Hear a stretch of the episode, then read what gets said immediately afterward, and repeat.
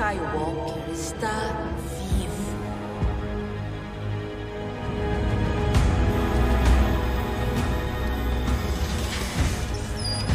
E ele está procurando você há muito tempo.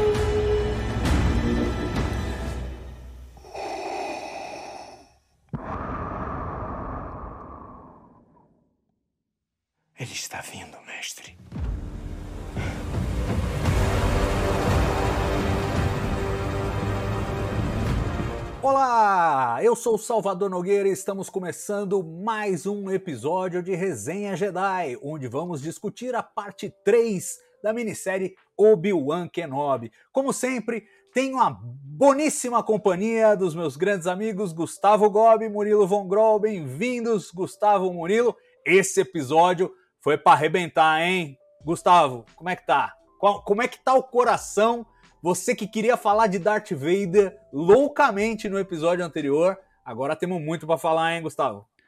Pô, eu basicamente infartei ali, né? Assistindo o episódio. É, porra, talvez. Cara, é, é, eu fico até sem palavras de falar desse episódio. Porque parece. Tudo, tudo, tudo parece muito um sonho, sabe? Parece que eu tô sonhando que tem uma série do Obi-Wan que tá saindo e aí eu não acordei ainda desse sonho. Em algum momento alguém vai me acordar e falar, pô, que Vader e Obi-Wan se enfrentar de novo, lá é criança. É, porra, é bom demais para ser verdade, meu amigo. Acorda aí, né? E não, isso está acontecendo de verdade. E a gente viu pela primeira vez aí, né, uma batalha entre Obi-Wan e Vader desde o episódio 3. Meu Deus, é, é nossa, meu Deus, é, essa é a minha reação, meu Deus. pois é, e o nosso queridíssimo Murilo, que ao longo da semana apostou que veríamos já um confronto entre Obi-Wan e Vader, ganhou Murilão. E foi o que você esperava ou não? Foi, foi. Agora eu apostei via sonho. Eu tava tão pilhado nesse episódio que eu sonhei com o episódio, uma, uma coisa de doido, mas acertei mais uma. Mas assim, cara, grande episódio, eu diria que é de arrepiar os ossos a aparição do Darth Vader nesse episódio. É uma coisa fantástica, a gente vê ali o Hayden Christensen na, na roupa e a voz de James Earl Jones. É uma, é uma coisa maravilhosa pra qualquer fã de Star Wars. Cara, eu vou nem dizer assim, qualquer fã de Star Wars, qualquer pessoa que tenha o um mínimo de. Entendeu? Gosta minimamente de cultura pop. A gente tá vendo um dos maiores personagens da história do, do cinema. É um, é um momento épico, fora até de Star Wars, se a gente for parar pra pensar, parar pra analisar.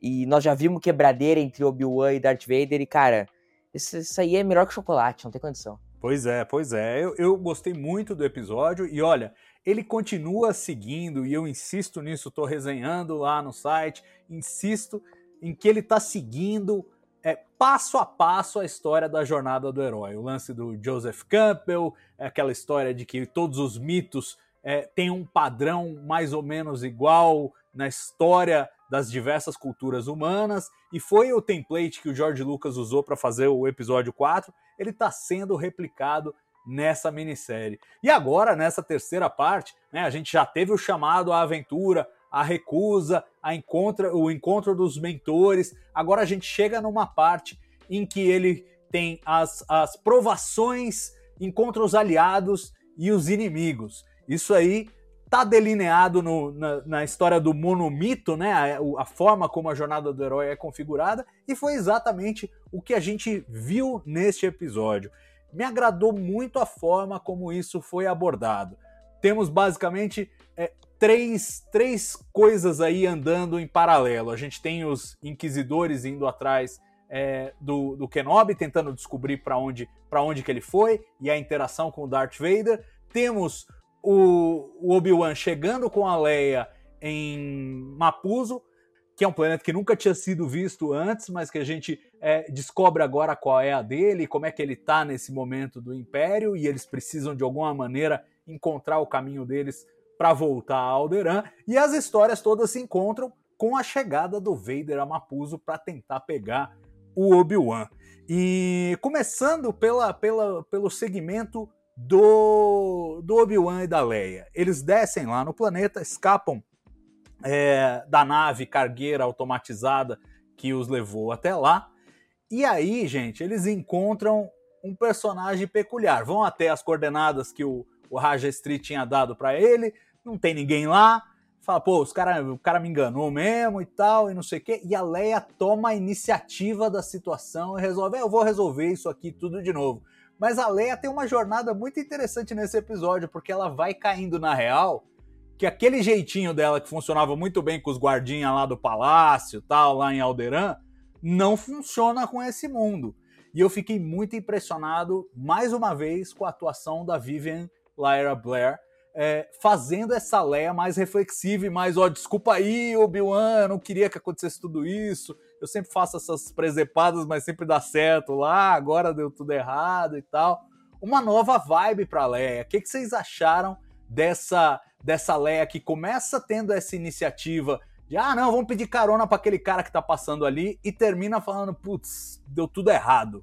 Cara, eu, eu acho que a inserção da Leia nessa série, a gente contar esse período da vida da Leia, também é contar, é, tem, tem, que ser aproveitado, né, isso tudo, para mostrar uma evolução da personagem, para a gente entender do que faz uma criança que está predestinada a ser uma senadora, que é uma princesa, que faz parte da realeza de Alderan, como essa criança vai se tornar a Leia que nós conhecemos, né? Rebelde, independente, autônoma, líder da rebelião, que nós vimos lá no episódio 4. Então acho que a série não só traz a Leia como um fanservice para agradar os fãs, como para contar, explicar por que Leia é Leia e como Leia se tornou Leia. Então eu acho que esse episódio, os últimos episódios já tinham feito isso muito bem. Todo o papo ali da, da Leia com Bail Organa, como a gente tinha mencionado no episódio passado, e agora ele continua evoluindo. Eu acho que a dinâmica dela com Obi-Wan, deles disfarçados é, como pai e filha, né, digamos assim, é, ela como Luma, né? Enfim, eu, eu, eu achei muito interessante, cara, muito interessante.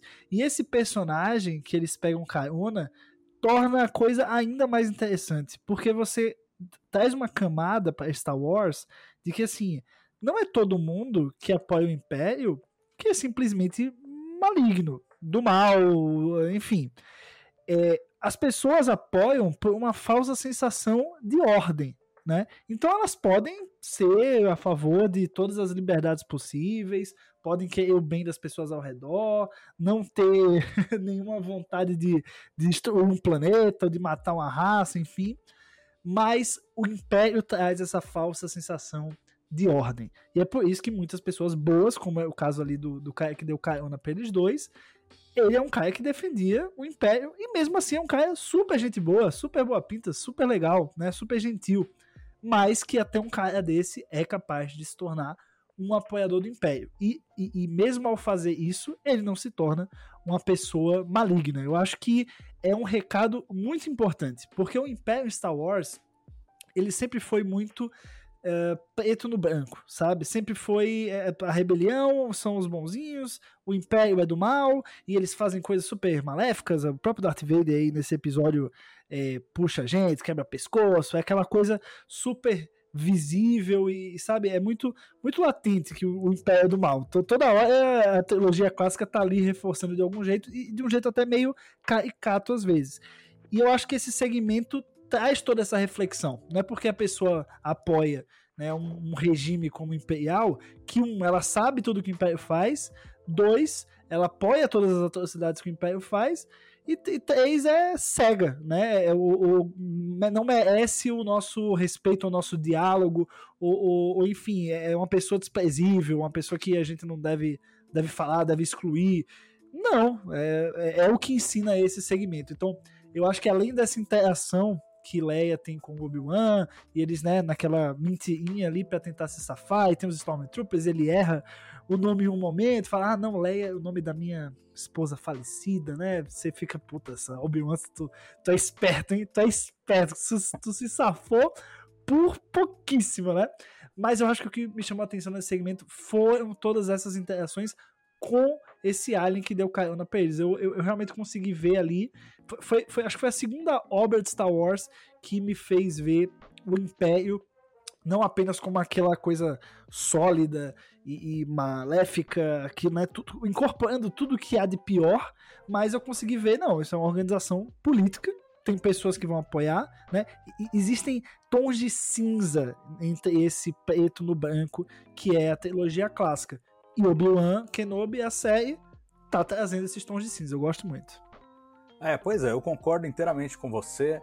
Eu acho que é, a introdução desse personagem faz uma coisa que a gente não tinha visto ainda de uma forma muito substancial em Star Wars, que é mostrar que qualquer instituição política, por mais autoritária que seja, ela tem que ter uma base de apoio. Ela tem que ter gente que acredita. E eu, é, na minha resenha, eu chamo esses dos inocentes úteis. E o Freck, esse, esse personagem super simpático, carismático, que obviamente tem uma, uma certa compreensão do que é o Império e tem uma certa percepção ideológica dos valores do Império.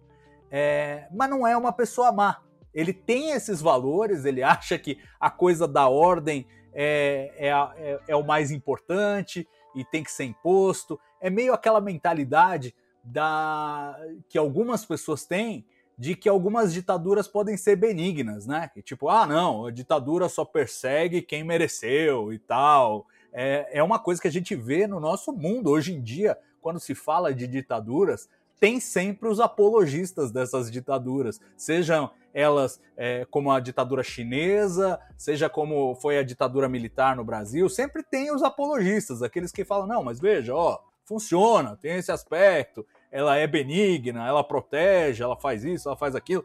E, e, e, e é claro que o Império Galáctico tinha que ter uma coisa parecida. Eu achei que foi maravilhosamente fotografada essa, essa vibe nesse personagem e nos próprios Stormtroopers, que não parecem também é, pessoas malévolas a princípio, na conversa ali. Agora, o que a gente nota neles dois, Murilo, tanto nos Stormtroopers quanto no Frack, e que parece ser uma característica dessas pessoas que abraçam essa ideologia, é a paranoia todos eles são paranoicos, todos eles estão desconfiados. Qualquer, ah, o cara trocou o nome da menina, opa, tem alguma coisa errada. Depois o Freck para ali na, no ponto de checagem para uma blitz e, e fala, ó, oh, checa esses aí que eles estão meio esquisitos e tal, tem uma história esquisita. Tem o aspecto da paranoia. E o Freck, ele manifesta inclusive medo dos Jedi. Ele ouviu uma história de que os Jedi é que são do mal e que vão matar todo mundo lá e tal. Então, quer dizer, o papel dos inocentes úteis nas ditaduras é absolutamente essencial e pela primeira vez eu sinto que é retratado, como o Gus falou, uma coisa não preto no branco. Murilo, para você essa é uma, é uma novidade importante que a gente vê no universo de Star Wars? Cara, eu achei incrível. Foi a coisa que, depois do Vader, a coisa que eu mais gostei no episódio. Eu acho que dá muito sequência aos paralelos do, do nosso tempo, que foi feito no segundo episódio ali, mais focado na questão de, não lembro agora se sendo o segundo ou primeiro. O segundo e o primeiro são muito unidos na minha cabeça. Mas toda aquela sequência lá em Alderan e tal, do, do mundo acabando os caras. Mas a economia tá indo bem, tá tranquilo. Eu acho que esse episódio faz mais eco com nossos tempos da gente fazer pontes e não destruí-las, assim, porque é pra gente entender, cara. Uh, que não é porque a pessoa vota em fulano, que a pessoa vota em ciclano, que ela é um, um escroto completo, que é uma pessoa do mal, que é uma pessoa que a gente não pode conviver, que a gente não pode ser amigo, entendeu? Eu acho que essa é a mensagem que o episódio quis passar, tipo, existem pessoas boas nos dois lados, entendeu? No, no lado que é teoricamente bom, que é o lado do Obi-Wan, e o lado que é teoricamente mal, que é o Império. Que não é teoricamente mal, o Império é uma coisa má, mas existem pessoas boas lá. E não é só nessa cena que ele demonstra isso. Vocês vão lembrar que aqui no, no outro momento lá, a personagem que eu esqueci o nome, que ajuda o Obi-Wan, ela fala: Eu entrei pro Império porque eu acreditava que o Império tinha uma causa, e eu queria lutar por essa causa. E ela não é definitivamente, ela não é pessoa má. Ela fala, eu cometi erros, mas ela nunca fala, ela nunca demonstra que é uma pessoa má. Ela era uma pessoa bem que, por um motivo ou outro, acreditava naquela, naquela, naquele ideal do império. Então, é existem pessoas boas lutando por causas que, na, na nossa ótica, são causas erradas. Isso não transforma ela em más. E sobre o lance da paranoia, cara, isso é super Star Wars, né? Desde de uma nova esperança. Quando tu vive nessa, nessa sociedade cercada pelo medo, tu quer sempre apontar no outro para tirar o teu, o teu, a tua pele de, de jogo. Acho que é super a cara desses regimes ditatoriais, assim.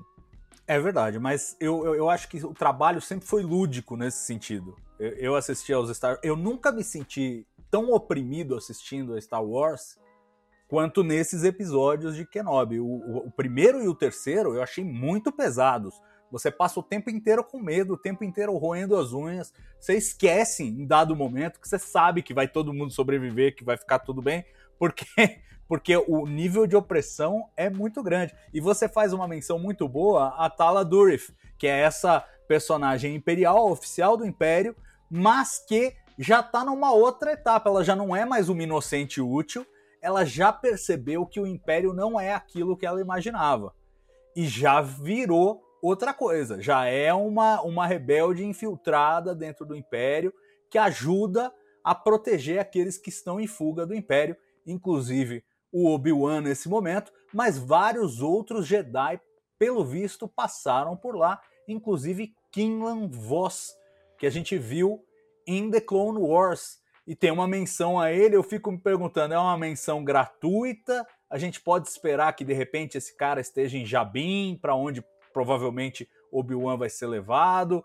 E, e como organizado, a gente discutiu isso no programa anterior, Gus, como organizado já, já está uma espécie de aliança rebelde, porque a gente vê algum, algum sistema aí é, já no lugar para pelo menos ajudar essas pessoas a fugirem, a obterem outras identidades, a escaparem das garras do Império. O que, que você achou da Tala Durif como essa ex-imperial já é, convertida, né, já arrependida e, e, e, o papel que ela tem e o que ela revela sobre a estrutura embrionária aí da Aliança Rebelde.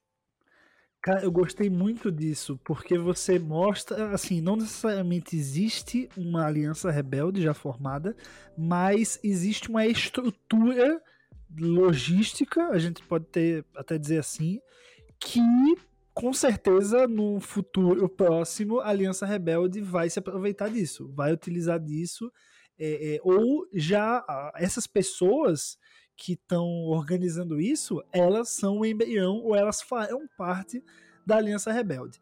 É interessante a menção do Kilon Voss, ele que é um Jedi muito interessante da, das Guerras Crônicas, né, de Clone Wars, e inclusive um dos primeiros livros do novo cânone, é, ele é o protagonista, que chama Dark Disciple, é, e o perfil de Jedi dele é um perfil bem próximo do Qui-Gon Jinn, eu diria. Então eu não sei a que ponto foi proposital essa menção, se ali no roteiro eles só queriam pensar o nome de um Jedi conhecido pelos fãs para gerar o fanservice, ou se isso vai ter alguma repercussão na história, se essa semelhança entre Quillan Voss e, e, e Qui-Gon Jinn vai surtir algum efeito para Obi-Wan. Eu acredito mais na primeira opção. Eu acho que eles precisavam ali do nome de um Jedi. Pô, vamos colocar aqui um Jedi que vai estar tá vivo provavelmente, um Jedi que alguns fãs conhecem e tal. Vamos, né, fazer um aproveitar aqui esse momento para fazer um fanservice. É, eu acho que é mais aí, não arriscaria a gente ver o Kilon Voz ou a gente, enfim, ter algum ou alguma outra menção em relação a ele. Mas eu gosto muito. Eu acho que, que vale justamente para provocar quem não conhece, né? Quem, quem, pô, se você jogar Quillan Voss no Google nesse momento, a primeira coisa que você vai achar é, é Obi-Wan Kenobi, who is Killan Voss? Killan Voss Explained, sabe? Então, naturalmente vai suscitar a curiosidade de quem não conhece o personagem, vai levar as pessoas a consumirem os quadrinhos que ele aparece, o livro do novo canon que ele tá, e claro, o Clone Wars. Então eu, eu acho que é mais uma jogada de, de gerar curiosidade é, é, para quem não é fã ir atrás. É, mas eu achei a menção bem legal. Eu, eu gosto do, do Killan Voss sempre, e sempre gostei é, é, muito dele e fico feliz que ele esteja, um, vivo nesse momento da galáxia e dois, continua fazendo bem, né? A gente viu aí que tem muito Jedi que que foi, bom, o caso dos Inquisidores, né? Um Jedi e foram pro lado sombrio, enfim. Feliz que o Killan Voss tá lá fazendo bem ainda 10 anos depois da Ordem 66. Pois é, e aí eu, eu já pulando então para o outro lado, vamos falar um pouco de Inquisidores, porque a gente deu um mergulho um pouco mais profundo, ainda não o suficiente para a gente sacar exatamente qual é a história, mas a gente tem um pouquinho mais da Reva e da relação dela com o Vader. É alguém que se sente à vontade para ir lá falar direto com o homem. E o Vader diz que tem prestado atenção a ela e que sabe que ela quer ser grande inquisidora e ela pode conquistar essa função se ela tiver sucesso na caçada ao Obi-Wan. Se fracassar, não vai viver para lamentar. o Vader não tem muita conversa com ele não, mas já dá para entender um pouco mais da relação que os dois têm. E assim, não me pareceu é, algo na linha daquela nossa aposta mais arrojada, do tipo, ah, ela pode ser até uma, uma, uma discípula que o Vader pegou lá no começo, lá na Ordem 66, mas também não pareceu uma coisa completamente distante, desconectada. Como é que você sentiu, Murilo, essa relação entre, entre a Reva e o, e o Vader? Tem alguma coisa mais aí pra gente descobrir? É só isso mesmo? Qual foi a sua percepção disso aí? Nossa, eu achei justamente ao contrário. Achei que ficou super ornando com o lance dela ser uma discípula do Vader que, que achou lá no Templo Jedi. Achei a cara que fosse isso. Porque ela tem uma, uma liberdade, assim, com o Vader. E o Vader falando que está prestando atenção. Eu não vou dizer assim, ah, é uma discípula, o Vader treina ela. Mas assim, que eles têm uma, uma relação bem próxima. Eu acho que, que o episódio deixou, deixou isso bem a entender. Uma coisa que eu achei interessante em relação dos dois é que ele deu uma data de verdade. Porque a caçada ao Obi-Wan a gente sabe que não vai dar certo. A gente sabe o final da história. Então é o seguinte: ou ela vai morrer, ou ela vai fugir. Ou vai ter uma, uma, uma resposta muito mirabolante. Então esse episódio me deixou, não, não sei vocês, mas me deixou com uma, uma baita pulga atrás da orelha sobre o quão vai ser vai ser o futuro dessa personagem, que eu acho que é a nossa grande surpresa nessa série. Porque assim, o Obi-Wan a gente esperava que ia ser fantástico, o Vader, a gente tinha certeza que ia ser fantástico, a Leia. O, agora, ela é uma grande surpresa, ela tem uma, uma força, um protagonismo no episódio, ela confrontando o grande inquisidor, aquela cena que ela, no, na sala lá na mesa, que ela bota a mão na mesa e pressiona, nós vamos para lá e ponto final, e não me interessa o que, que tu acha. Ela, ela demonstra um, uma força de protagonismo muito incrível, assim.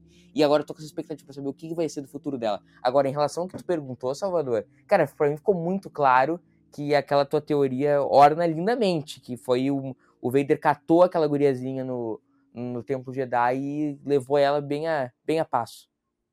Pois é, eu não, eu não sei se foi isso que aconteceu, mas eu saio deste episódio, pelo menos com a sensação maior de que a nossa querida Reva era um daqueles padawans lá. Porque, e aí eu chamo a atenção para um lance que acontece quando ela descobre o tal do caminho lá, né? Ela acha a passagem secreta e o túnel.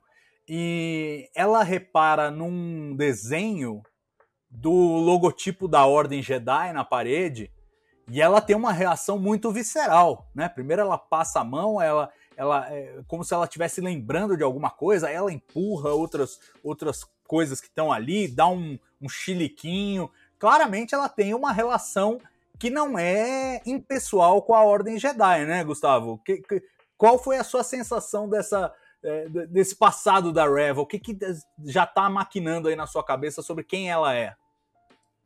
Cara, como a gente sabe, é, o Império ele começou a não só caçar Jedi's, mas também procurar crianças sensitivas à força. Isso aí já está estabelecido no cânone há um bom tempo, isso foi mostrado em Rebels e isso foi dito nesse episódio.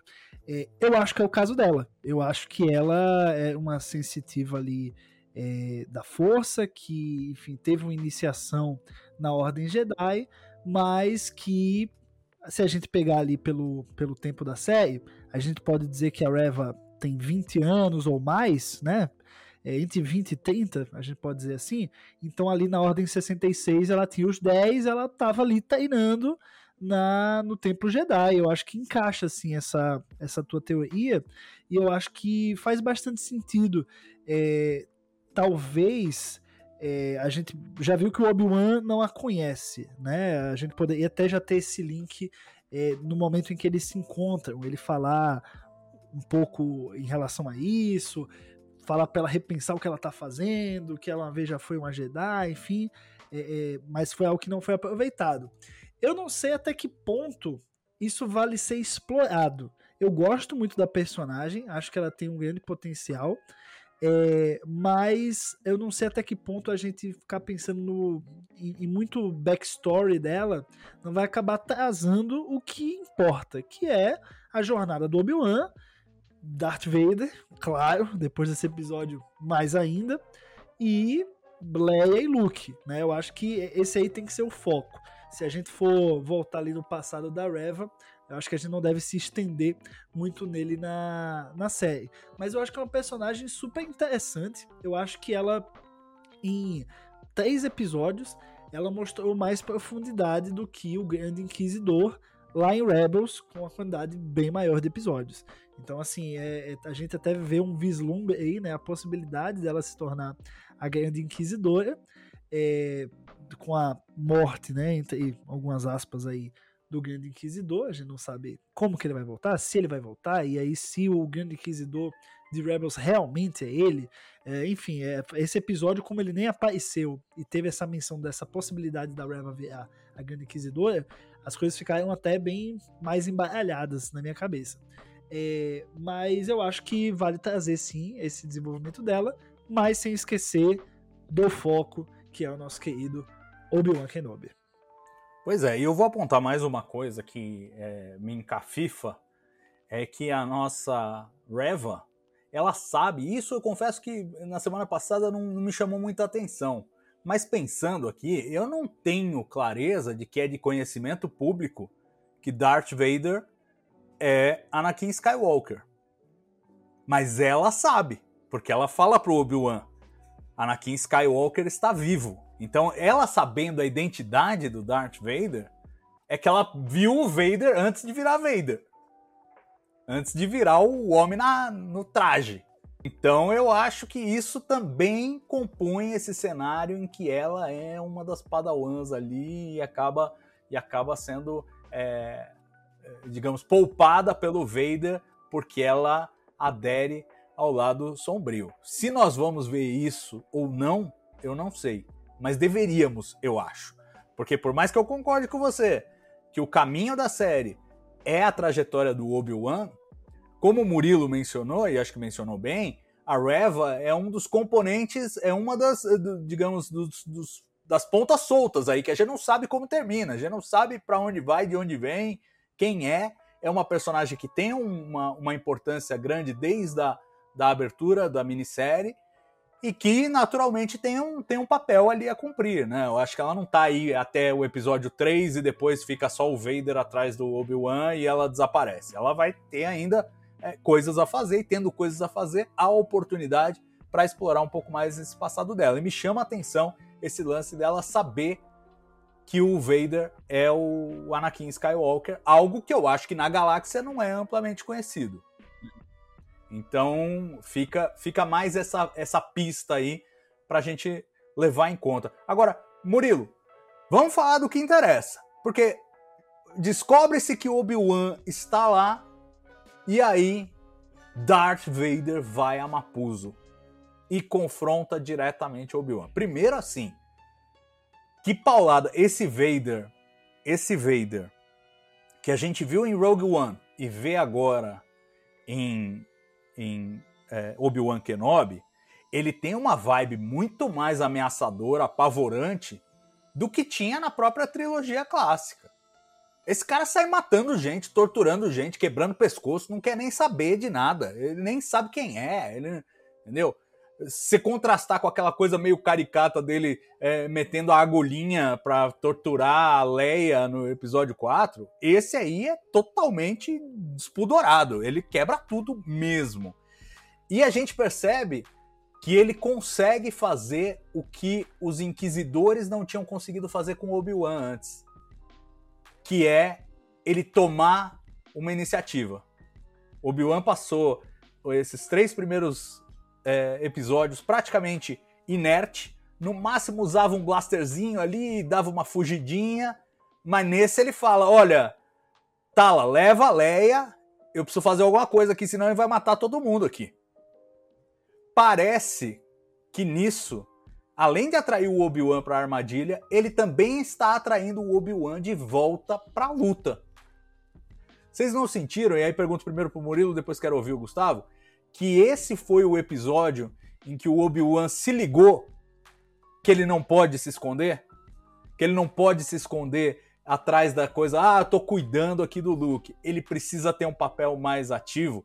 e ele tem isso nesse encontro com o Darth Vader, mas já começa a ter uma pulguinha atrás da orelha quando a Tala começa a contar, não, tem mais gente, tem Jedi, mas tem outras pessoas que estão tentando ajudar e, e, combater o mal e tal, e não sei o quê. É o ponto de virada pro, pro Obi-Wan, Murilo?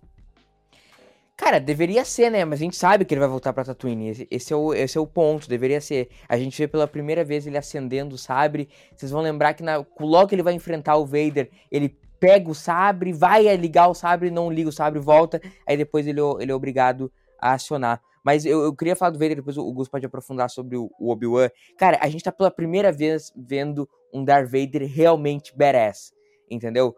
Porque a gente vê aquela coisa na série clássica, eu, na série clássica, na trilogia clássica, que eu amo, tipo, pega o letreiro, tipo, o ser maligno, ameaçador, Darth Vader, mas a gente não vê ele realmente badass, a gente vê, como tu falou, ele metendo a agulhinha na Leia. Aqui a gente vê ele badass, ele vê, vê ele descendo e ele pegando, estrangulando o cara com a força, totalmente de graça, meu, o cara não tinha feito nada. A gente vê realmente um cara, ou na luta com o Obi-Wan, poder botar fogo no Obi-Wan, entendeu?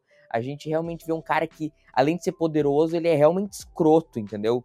É muito incrível a gente ver de novo a voz do James Earl Jones. Cara, e parece que é a mesma voz lá de 77. É, incrível para qualquer fã de Star Wars ver o, ver o Vader assim. E, e, a, e a luta do Obi-Wan, quer dizer, a luta eu tô sendo bondoso com o Obi-Wan. A surra que o Darth Vader deu no Obi-Wan é muito para mostrar que o Obi-Wan também tá completamente fora de ritmo. Porque assim, o, Obi o Darth Vader é aquela coisa, né? Ele é badass, mas ele não tem mais explosão física, né? Porque o cara virou um ciborgue. Mas mesmo assim, ele tá uma surra no Obi-Wan, uma surra. O cara quase morre, entendeu? Pra, pra mostrar que o Obi-Wan realmente abdicou do uso da força mesmo. E aí a gente tem uma coisa que, como tu, tu comenta sempre, Salvador, é o lance da jornada do herói. Agora o Obi-Wan não tem mais pra onde se esconder. Ele tem que cair na porrada, ele tem que mostrar por que, que ele é um Jedi. E a gente vai ter que. E a série vai ter que explicar por que, que ele não volta a ser um Jedi. Porque a gente sabe que ele vai voltar lá pra Tatooine, no final das contas. E quando a gente chegar numa nova esperança, ele vai estar tá quietinho lá em Tatooine para resolver o problema do Luke. Entendeu? A, série vai ter que explicar por que, que ele volta, por que, que ele foi. Então, e me preocupa agora. Tá é uma coisa que no primeiro episódio eu falei que me animava, mas agora começa a me deixar nervoso. Cara, ele só tem mais três episódios, cara, para explicar isso. Eles vão ter que, vão ter que correr muito mas, assim, o Darth Vader tirou o Obi-Wan da zona de conforto. O Obi-Wan teve que ligar o sabre. Porque, assim, foi três. E, e, o episódio inteiro ele vai usar força e não usa. Naquela cena, por exemplo, eu jurei que ele usar o truque mental com o cara, ela não usou. Aí o Stormtroopers, ele teria que usar o truque mental, ele não usa. Aí na hora de acionar o sabre, ele vai usar e não usa. Ele tá sempre hesitando. E aí o Darth Vader deu um, um ultimato nele ali que ele teve que usar. Aí, mas tomou uma, tomou uma surra linda igual muito incrível ver realmente o Darth Vader. A gente mostra a série mostrando que a gente sempre soube o que o Darth Vader era, mas nunca viu em tela.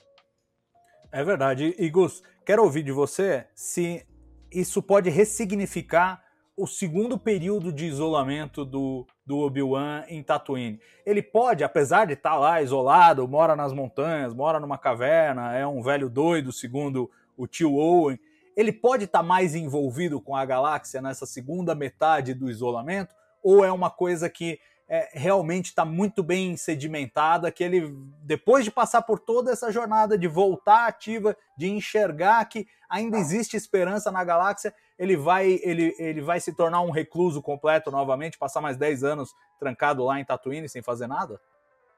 Cara, eu acho que essa série ela já está ressignificando muitos aspectos do, do Obi-Wan que a gente vê na trilogia clássica. Mas eu também fiquei meio encucado com isso, né? Porque a gente, nesse terceiro episódio, a gente chega à metade da aventura e a gente sabe que ao final dela, o Obi-Wan ele precisa, em teoria, estar tá de volta a Tatooine, digamos assim, isolado lá, né? Ou o Obi-Wan que a gente vê em Uma Nova Esperança é um Obi-Wan que se desprendeu, digamos assim, de Tatooine, vive viajando pela galáxia e que naquele momento que tudo acontece, R2D2 foge, C3PO vai atrás, aí o Luke vai tentar encontrar eles, enfim. É, ele tá, é um momento, coincidentemente, ele está ali em Tatooine. Pode acontecer também. Né? Então, assim, é, é, a série pode acabar ressignificando muita coisa. Mas eu ainda quero que o fechamento, o, o, o que a gente vê do Obi-Wan né, no fim da série, é mais ou menos o que a gente vê o Obi-Wan no começo ali da, de Uma Nova Esperança. Lógico que a gente vai ver com a mesma idade, com a mesma feição, com a mesma cor de cabelo, mas no mesmo estado ali na galáxia, em um novo isolamento provocado por algum motivo uh, específico. Em relação ao Darth Vader, cara, é impossível, é impossível não gostar desse episódio. Sério, não, não, não tem como, gente. A gente tá falando do maior vilão da história do cinema. E a gente está falando de uma. Eh, trazer esse vilão é uma tarefa árdua. Não é fácil. É, você tem que acertar muito bem o tom. Porque ele, sendo o maior vilão da galáxia, ele tem. Maior vilão da galáxia, não, maior vilão do cinema, né? Enfim, da galáxia também. Mas existe uma responsabilidade ali, sabe? Você tem que. Tem não só uma geração de fãs que vai. É, fazer esse nitpicking, né, que vai olhar ali a fundo se o personagem realmente está sendo bem representado, como o Darth Vader é, é, um ícone da cultura pop. Então as pessoas, por mais que elas não sejam todas fãs de Star Wars, elas sabem o que é o básico do Darth Vader, o que, é que ele faz, como ele é e como funciona a dinâmica dele ali na, na trama. Então você tem que entregar ao menos isso. E a série conseguiu entregar um Darth Vader diferente, mas igualmente, ou talvez até mais, Darth Vader, eu diria. Com é, o advento de mais tecnologia, mais efeitos especiais, a gente finalmente consegue ter o Vader aqui mostrando o seu verdadeiro potencial. E você vê que o cara, ele é um sádico, ele é, ele realmente encarna o mal que o Império representa. Ele sim, ele é maligno, entendeu? Ele não liga se a pessoa vai morrer, se ela vai sofrer, ele quer alcançar o objetivo dele e quem aparecer na frente vai ser estrangulado, vai morrer, como a gente viu nesse episódio. Isso, acrescentado o fato de que ele, ao encontrar o Obi-Wan, ele batalha e ele joga o Obi-Wan, taca o Obi-Wan no fogo só para se vingar, trazendo um rancor que tá ali consumindo ele há 10 anos uma vingança que ele tá planejando na mesma moeda, cara, isso é cabeça de psicopata, cara. Psicopata. O Darth Vader não é só o Darth Vader porque a armadura é legal, porque a voz é legal, porque ele levita as coisas. Ele é porque ele é um maluco. Ele é um cara que ele tá completamente desprendido é, do, do, da noção de, da individualidade dele em relação aos outros, a preservação da vida, ele não tá nem aí. Ele quer cumprir o objetivo dele ou do império, ele vai fazer o que bem passar pela cabeça dele. Então, se ele quer que o Obi-Wan pague na mesma moeda e vá ralar o chão, a cara no chão e pegar fogo, que nem aconteceu com ele, ele vai fazer aquilo, sabe? Eu achei uma coisa surpreendente. Eu não achei que a série fosse mostrar o poder do Vader de uma forma tão, digamos assim, é, é, visceral, tão, tão visível mesmo, sabe? É, eu acho que tem como você mostrar que o Vader tá ali matando uma pessoa de um jeito mais uh, lúdico, de um jeito mais discreto. E não, a série vai, mostra, ele vai lá, puxa, né? É tudo muito explícito ali. E ele pega o Obi-Wan, taca no fogo e é tudo muito explícito também.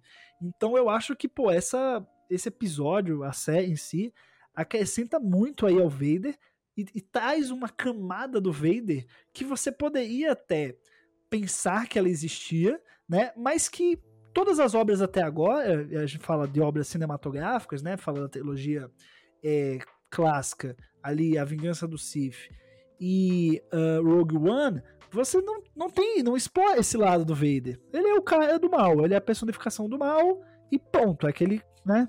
Aquela armadura ali, a gente já sabe que espera dele não tem muito. Não se aprofunda muito. Você não, é, não tem muita coisa que é descoberta dele. Não tem muita camada ali. E aqui tem, pô. Aqui o cara, com perdão a palavra, mas ele é um piroca da cabeça. Ele quer passar por cima de qualquer um a qualquer custo e acabou. Então eu, eu acho até ele é, é ainda mais vilão que o Palpatine, não só porque ele faz mais sucesso, etc, etc, etc, é mais importante para a história, mas porque a gente sabe que o Palpatine é um, é um político. E político calcula. Tudo é calculado. Você mata um adversário, você sabe que você vai, né, pelo menos nesse momento da galáxia, você vai talvez ter que responder no Senado, Né? Você, então você vai precisar desse cara que ele é teu adversário, em algum outro momento ele não vai ser mais. A política tem as suas nuances. E a gente vê que o Palpatine ele não é um vilão porque ele gosta de ser vilão. Ele tem uma estratégia ali, ele traz uma estratégia, é toda a história que a gente vê nas prequels, mas o Vader não. O cara é o, o puro suco do mal. Isso aí eles conseguiram extrair e colocar em tela de uma forma magnífica. É, não fala mal assim do escolhido. Não gosto eu tô falando bem dele, eu tô falando eu... que ele é o, o, mal, o mal incorporado, mas assim, é bom que ele seja assim. É o que a gente espera do personagem mesmo. Eu acho a sua falta de fé na profecia perturbadora. Só não vai apertar meu pescoço aqui, tá? Por favor. É, já tô fazendo os dedinhos aqui. Mas isso é a profecia.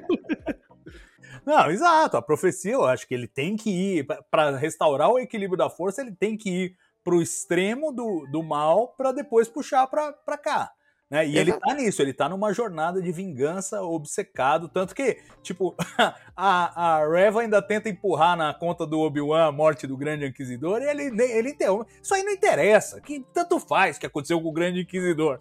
Agora é Obi-Wan e nada mais na sua mente. A gente tem que pegar esse cara e o resto da galáxia que se exploda. Ele tá nessa jornada de vingança e, e ele tem uma troca muito é, intensa com Obi-Wan quando o Obi-Wan pergunta é, o que você se tornou.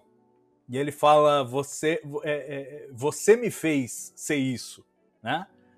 E, e, e, mostra qual é a relação dos dois, né? Tipo, é, o, o Vader é uma criação do Obi-Wan, em parte. Em parte é ele cedendo ao, ao Palpatine, né? E tentando salvar a Padmé.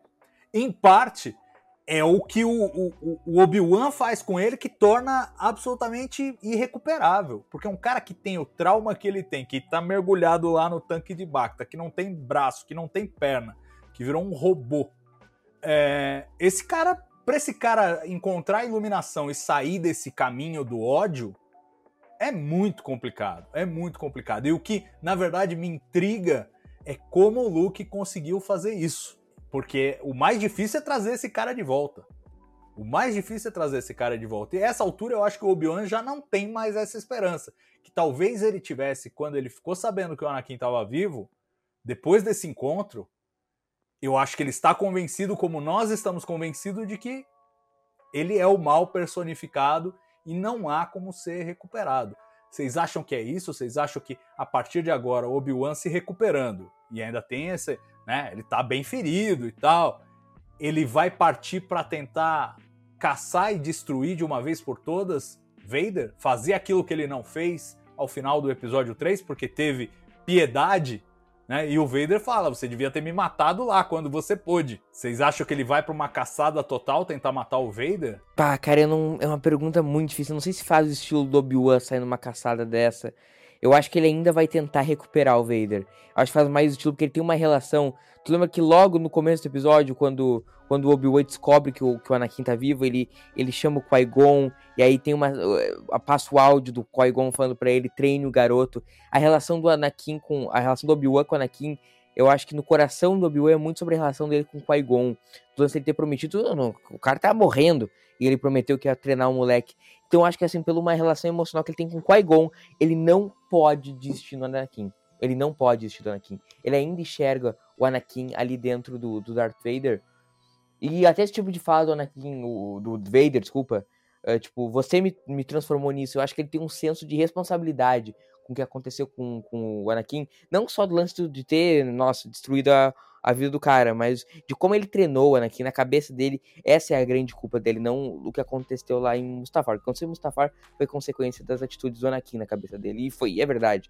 Mas eu não acho que ele vai se enfiar numa caçada. Eu acho que ele ainda vai tentar trazer o Anakin de volta. Ainda vai tentar trazer aquele, aquele menino que ele prometeu pro Qui-Gon que ele ia treinar. A gente sabe que no fim não vai dar certo. A gente sabe que só lá no fim o Luke vai trazer o Vader de volta pra luta através do amor.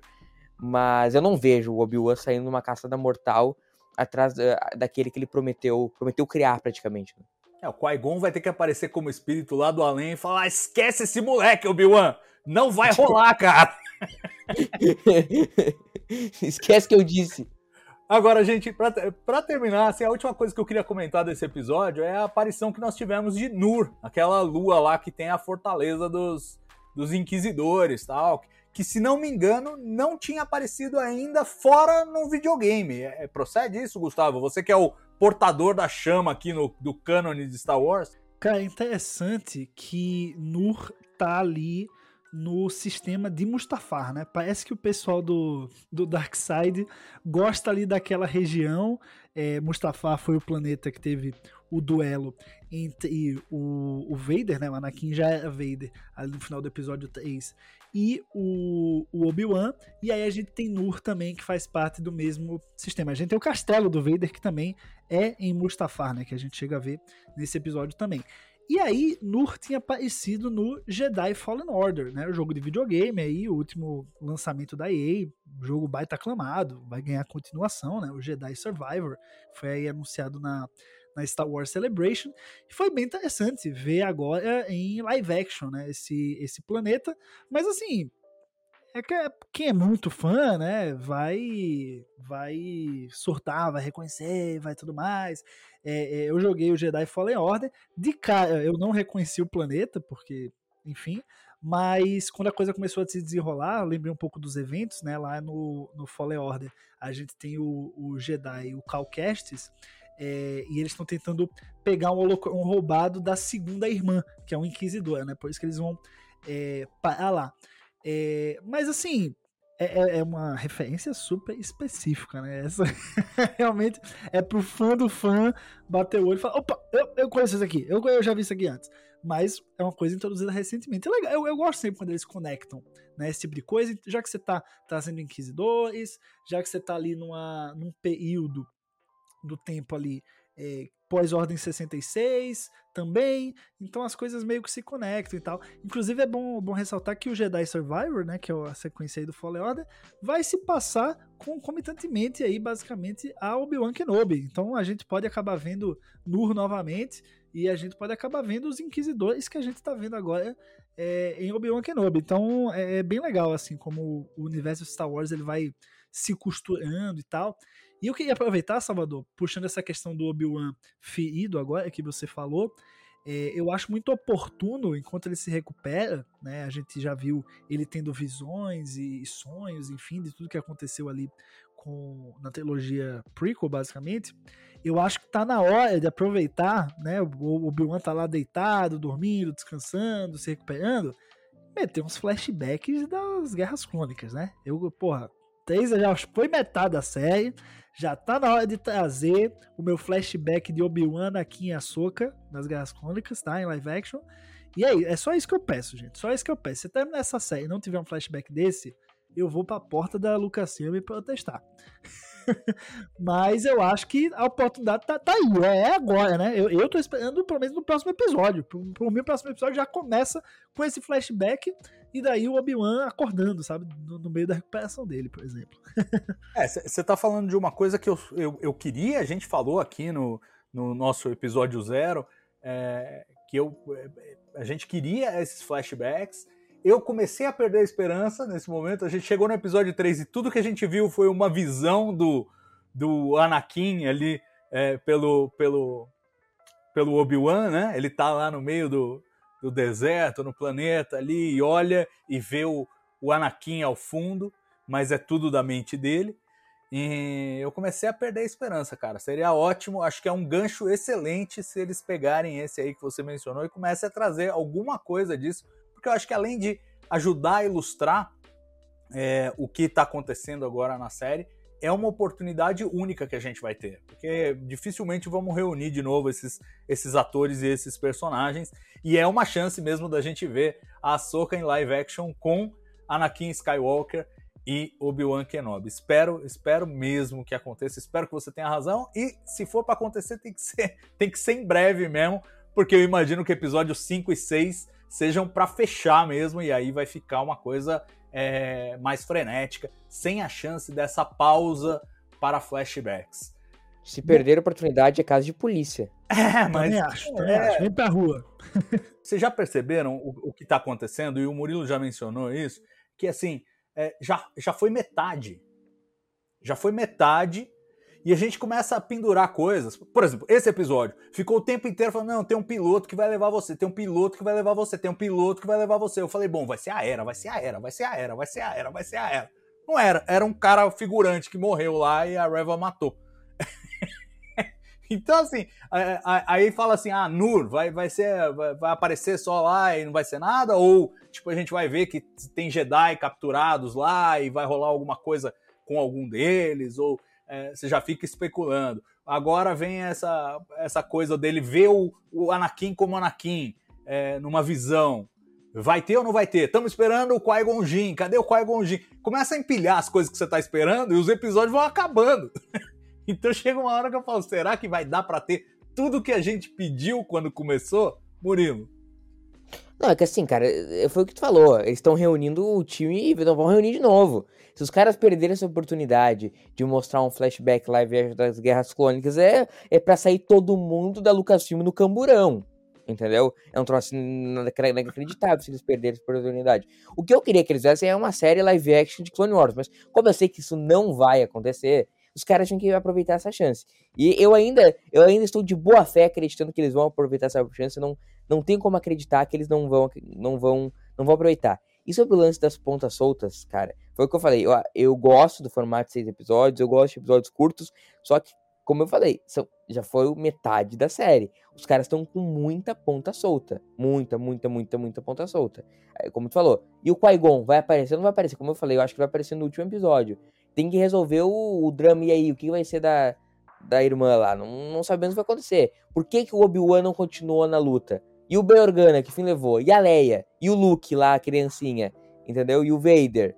É, muito, é muita coisa para resolver em três episódios. Normalmente numa série, numa série maior, numa série de dois, três episódios, os últimos três episódios os caras já estão engatando a finaleira. Os caras já estão resolvendo os arcos, entendeu? Aqui a gente nem terminou de abrir os arcos ainda. Então me preocupa como é que eles vão fazer, se eles vão fazer muito isso aí, muito em cima do laço, muito acelerado. Agora é hora de ter habilidade para encerrar e abrir os arcos direitinho. É isso aí, com essa vibe, querendo mandar a galera da Lucasfilm pro camburão, que não, não podemos terminar mais imperiais do que isso. Encerramos mais um bate-papo aqui do Resenha Jedi, mas claro, com a promessa de voltarmos na próxima semana para discutirmos a parte 4 de Obi-Wan Kenobi.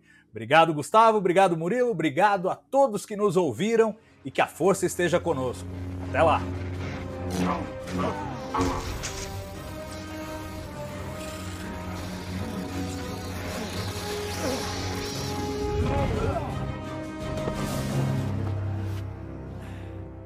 Devia ter me matado quando teve a chance.